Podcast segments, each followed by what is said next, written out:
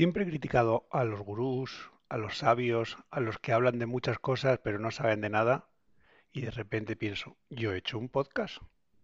¿Me estaré convirtiendo en un charlatán? ¿De esos que hablan y hablan pero solo hablan? Creo que no. Hay una solución para eso. Hay una solución que yo la llamo reflexión. Ahora os explico en qué consiste.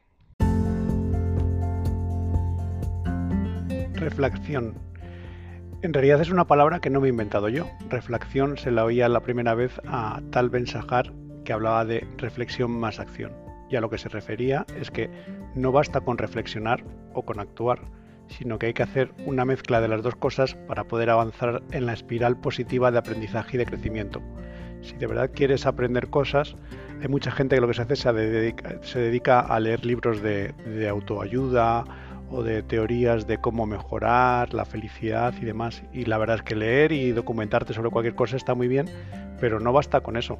Al igual que no basta con leer teorías sobre cómo montar en bicicleta para aprender a montar en, bicicleta, sino que hay que subirse a la bicicleta y, montar. Lo mismo sucede con cualquier cosa que quieras poner en, en práctica. Lo importante es estar abierto a la prueba reflexión. Primero reflexionas, aprendes las cosas y luego las pones en acción.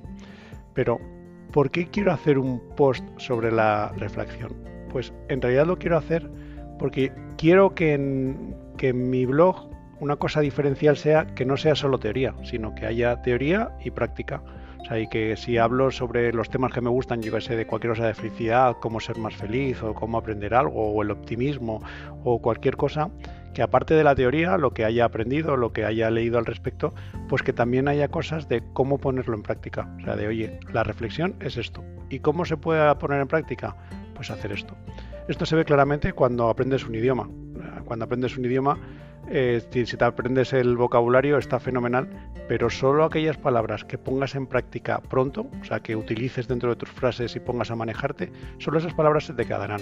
El resto de palabras eh, después depende de tu memoria, pero antes o después desaparecerán. ¿Por qué? Porque no las has puesto en práctica. Es reflexión sin acción. Esto también es un punto muy curioso que se ve con la gente que es de perfil más bien académico o, más de la teoría y que se dedica a estudiar, a leer y demás, pero que luego nunca ha puesto nada en práctica. Y al revés, hay gente muy de práctica, que muy intuitivos, que hacen las cosas, pero que en realidad no tienen la teoría suficiente como para hacerlo bien y entonces pueden acertar o no. La, clave está en la mezcla correcta de las dos. En reflexión más acción. Aquí se mezclan dos ingredientes.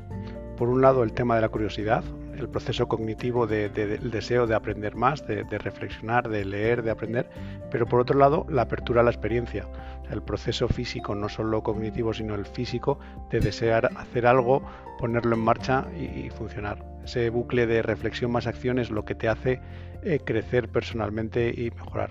La mezcla de mente curiosa más apertura a la experiencia igual a crecimiento personal. La ecuación esta no es mía, ¿eh? es una ecuación que, como casi todas las cosas, pues la, he leído, pero, pero me gusta este, esta mezcla de pensar más hacer para ponerlo en marcha. Si lo piensas, reflexión sin acción, pues es un poco no puedes llegar al máximo potencial de, madurez intelectual y de crecimiento personal si solo reflexionas pero no lo pones en marcha.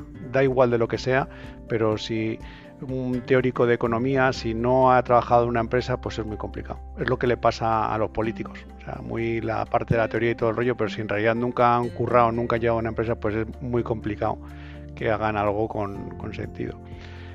Al revés también es igual de malo, o sea, gente que está todo el rato con el tema de la acción, pero que no se para a reflexionar o a pensar o a estudiar cómo mejorar en lo que se puede hacer. Sobre todo la gente que ya ha, funcionado mucho tiempo, al final sigue en esa espiral de hacer cosas y todo lo demás, pero el pararse a reflexionar y ver cómo se puede hacer mejor o otras alternativas o cambiar de manera de hacer las cosas es algo que, que te ayuda a mejorar y por eso la mezcla de las dos es lo que, lo que te lleva a hacerlo. Y derivado de esto, un último punto que quiero hablar es del tema de hacer cosas y el miedo al fracaso. Que muchas veces te quedas en la parte de la teoría, pero no te pones en la acción, pues por miedo al fracaso. Y solo puedes fracasar o hacer las cosas mal si te pones a hacer algo. ¿vale? Y este es un tema muy importante.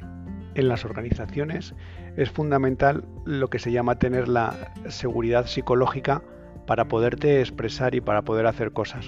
Si no hay esa seguridad psicológica y tienes miedo a, fracasar o a que se rían de ti o a lo que pasa en muchos sitios, que si lo haces bien, muy bien, pero te olvidas, pero si lo haces mal, siempre te recuerdan por eso has hecho mal. Ese miedo al fracaso es lo que bloquea muchas cosas. Está claro que si no actúas no te equivocas, pero si no actúas y no te equivocas, no avanzas. Con lo cual, una parte de la acción es el, fracaso. Y hay que enseñárselo a los niños también. O sea, oye, no pasa nada por haber fallado. Eh, hay que atreverse a tirar el penalti. Si no, claro, si lo tiras puedes fallarlo.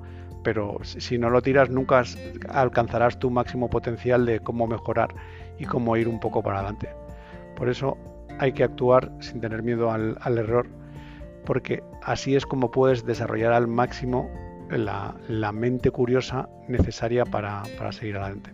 No me enrollo más. Recuerda, la próxima vez que aprendas algo, intenta ponerlo en práctica lo antes posible. Eso es lo que es la reflexión y la que te puede ayudar a mejorar en todo lo que hagas. Nada más, un saludo. Y ya sabes, si te gusta el podcast, compártelo, coméntalo y ayúdame a hacerlo crecer. Muchas gracias y hasta la próxima.